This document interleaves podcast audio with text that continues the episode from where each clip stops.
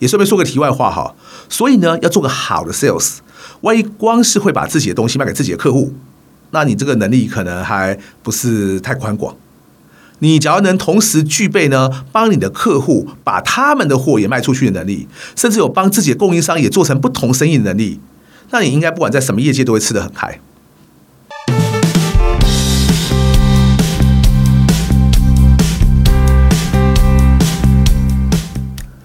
一谈就赢，Do the right thing。大家好，我是 Alex 曾志豪，欢迎收听一谈就赢。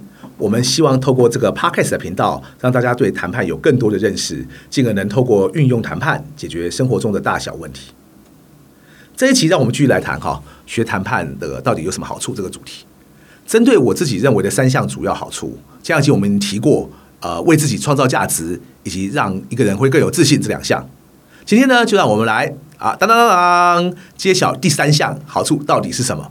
不晓得会不会和听众朋友之前自己猜想的一样哈？这个第三项好处呢，就是能更快速有效地做好各种决定。听了之后，你会不会觉得很有趣？呃，这不是在讲谈判的吗？谈判不就是谈赢别人就好？怎么还会提到做决定或决策呢？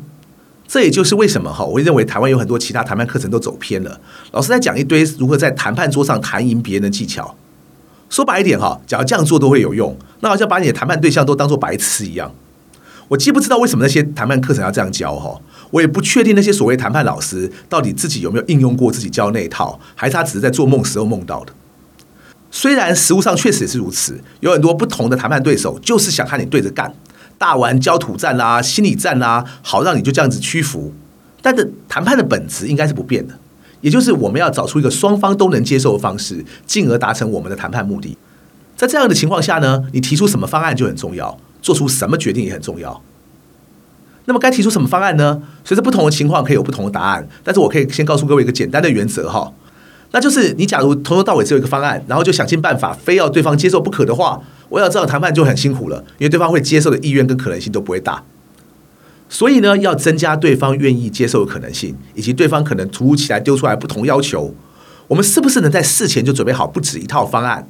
可能就会是呢，接下来谈的成功或谈不成功的关键。很多也会误以为哈，谈判在比的是临场的反应，看看谁比谁反应的更快速。其实双方在比的，往往会是谁比谁先能预想出更多问题。谁又比谁呢？先准备了更多够好的方案，然后呢，就能设法引导对方呢，一路到达成协议为止。就好像你今天可能要和一家系统厂做生意哈，你可能以为对方嫌你报的价格太高，而只是要杀价。但你假如之后呢，认真的去收集情报，并且分析更多状况之后，你就可以选择用不同的方式来突破对方的心防。然后你就会发现哦，就算对方愿意接受你的报价，但对方现在他目前的。自己的库存量太高，根本不可能在这个时候下单。这个时候呢，假如你原先就准备好了很多不同的方案，你就可以有很多不同的选择。例如，你可以向对方说啊，你了解对方现在应该有库存压力，所以你提议大家把约先签了，只要先付个十趴或二十趴的头期款就好，你就可以先去协调工厂的产能，拖到今年十二月最后一天再出货。等交货验收之后呢，我们再把剩下的款项呢，看用多少天的票来补齐。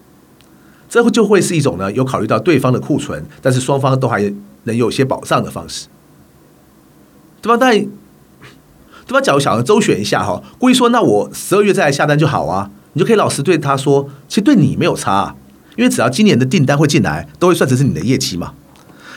但对客户来说哈，反倒比较没有保障了，因为到时候万一卡急单出了问题，又或者产能被其他的客户吃掉了，那你没有办法交货，你对他就不好意思了。意思什么？双方现在把地有谈定，对彼此都是有好处的。不止这个方案而已哦，我们针对库存高的客户，还可以有各种不同的方案。例如，确认订单后，我们还是先出货，但是把货先放在寄仓也可以，而你负责去帮他们找到寄仓，这就是另外一种可行的做法。我自己甚至也遇过啊，当客户跟我说他的库存太高的时候，我干脆去拉进一个第三方去消化他们的库存。等到我真的确定能找到一个愿意买掉他们库存第三方。不但我们大家都有更多生意可以做，而且他搞不好还因为快速消化了之前好几年卖不掉的库存，在他老板面前呢记上一笔大功。感恩图报之余呢，不但该给我们的订单都会给，而且往后呢双方的关系基础还会更稳固，因为他知道你能提出这么多不同方案，而且呢你还有能让更多方都能做成更多生意的能力。也顺便说个题外话哈，所以呢，要做个好的 sales，万一光是会把自己的东西卖给自己的客户，那你这个能力可能还不是太宽广。你只要能同时具备呢，帮你的客户把他们的货也卖出去的能力，甚至有帮自己的供应商也做成不同生意的能力，那你应该不管在什么业界都会吃得很开。在接下来，不只要提出不同的方案，你在各个不同环节做出的决定也很重要。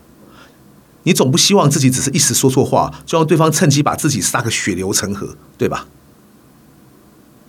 有另一点我觉得很有趣的哈，就是许多其他敲谈判的人，老是把谈判讲得玄之又玄，常常讲什么局啊、是的，然后他们就会说什么：“哎呀，你要懂得看懂这个局啊，你要会怎么去布局啊。”其实他们不是讲的不对哈，只是一般人可能会很难理解而已。假如你常常看我的文章或者上过我的课程的话，就会发现呢，我呢很少用局啊、事啊这几个词。我认为哦，与其你去跟大家讲什么局势啊、推挡的，不如更直接告诉大家说哈，哎，你知不知道自己该做什么决定？那你又知不知道每个不同的决定可能会带来什么不同的影响？然后你能不能告诉我，当你做了这个决定之后，对方又可能会做出什么决定？万一你很熟悉这样的思考方式哈，我想你也不用学一大堆专有名词或者有的没的技巧的，你就专注在一些简单但却基本的事情，例如该怎么做好决定。你的谈判应该就会谈得不错。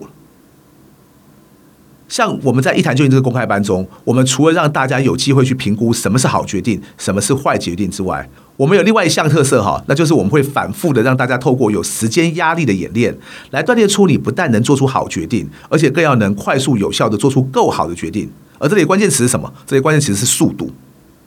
老实说，在很多我们上课时的模拟演练中，我也知道给他们十分钟的准备根本不够。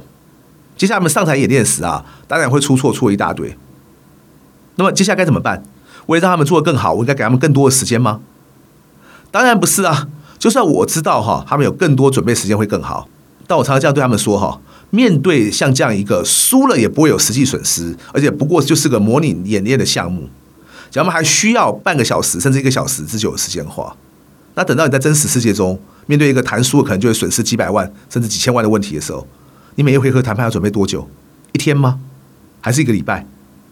不要等到啊，你真的准备好以后，结果那个只此一家别无分号的客户已经把手上货卖给别人了，然后跟你说：“哎，明年起早，所以你谈都不用谈。”也就是因为如此，我们的方式反过来的。我知道很多人会认为时间更多会更好，但我们反倒是先给你一个少到几乎不合理的时间，让他们做出一个连自己都不会满意的成果。等到下一次。我们还是照样给他们一个少到几乎不合理的时间。接下来的成果虽然还是不尽如人意，但起码慢慢有改善了。到了后来，等他们习惯之后，他们就一次比一次变得更好了。而那个时候，他们就更懂得该如何面对真实世界中的谈判。毕竟啊，谈判就是要训练能在真实世界中能够运用的能力。至于那些懂了也在现实世界中用不太到的谈判术语或理论，我们是不教的。这几集下来呢，除了我们透过问卷收集大家认为学谈判的好处之外，我也提出了我自己版本的三项主要好处。这三项呢，分别是为自己创造价值，让一个人更有自信，以及更快速有效地做好各种决定。在今天这期节目的尾声呢，我再加码送给各位另一项我认为学谈判也经常会得到的好处。好了，这项好处就是呢，当你学会谈判之后，你从此就可以用不同的角度看世界，而且可以用更宽广的角度来看这个世界。我们每个人呐、经常都只从自己的角度看世界，然后有的时候就会弄不清楚到底为什么后来事情会发展成这样。不过啊，当你学好谈判之后，因为你会去思考对方可能会怎么想嘛，你要去思考除了对方之外，还有哪些不同利害关系人，而那些利害关系人呢，又会怎么想？这个时候你就会发现哈，自己突然获得了一种能够同时从不同角度看世界的能力，而且那种感觉其实很不错，能让你身心都感到很舒畅。光是看世界的角度不同这件事情，我觉得就是把谈判学好的一个很重要的一个附加价值。就拿我自己也很喜欢的 NBA 来说好了，我不只是看球赛，从选秀到后来球员交易，乃至于自由球员签约，中间涉及的全部都是谈判啊。对有些人来说，哈，或许觉得这些看起来好复杂或好麻烦，又或者有些人会认为说这根本不干自己的事，所以就跳过不看了。但对我来说，哈，即使我看这个也是看兴趣的而已。但我总是看着兴致勃勃，也从中呢学得了更多的谈判技巧，甚至看到一个我平常看不到的世界。后来呢，等我去美国哈佛大学参加哈佛谈判学程时呢，我先后去了两次，发现每一位教授上课啊，几乎全部都会提到职业运动的例子，不只有 NBA、MLB 啊、NFL 啊、NHL 啊，都无所不包。这时我就很庆幸，虽然我来自一个职业运动不如欧美发展的那么成熟台湾，但我消化吸收起来不但没有问题，我甚至会因为这种主题呢讨论津津有味。这代表什么意思呢？学谈判不但比许多人想象的运用范围更广，而且其实很有趣啊。绝对比很多枯燥或太过学术的科目有趣多了。所以谈判这件事情，其实可以从很多不同的面向切入，也可以从很多不同的题材开始学习。找到一个你喜欢而又感兴趣的切入点，你很快就会发现谈判这件事情学起来蛮愉快的。而且最重要的是，学好了之后很有用。这就是我们这几集的主题，最想让大家知道的事情。非常感谢大家今天的收听。假如还没听过前几集的朋友，也欢迎去把那几集相关主题的 Podcast 听一听。下一集呢，我将会为大家介绍另外一个也蛮基本，但却也相当重要的主题，敬请期待。我是一谈就赢的 X，我们下次见。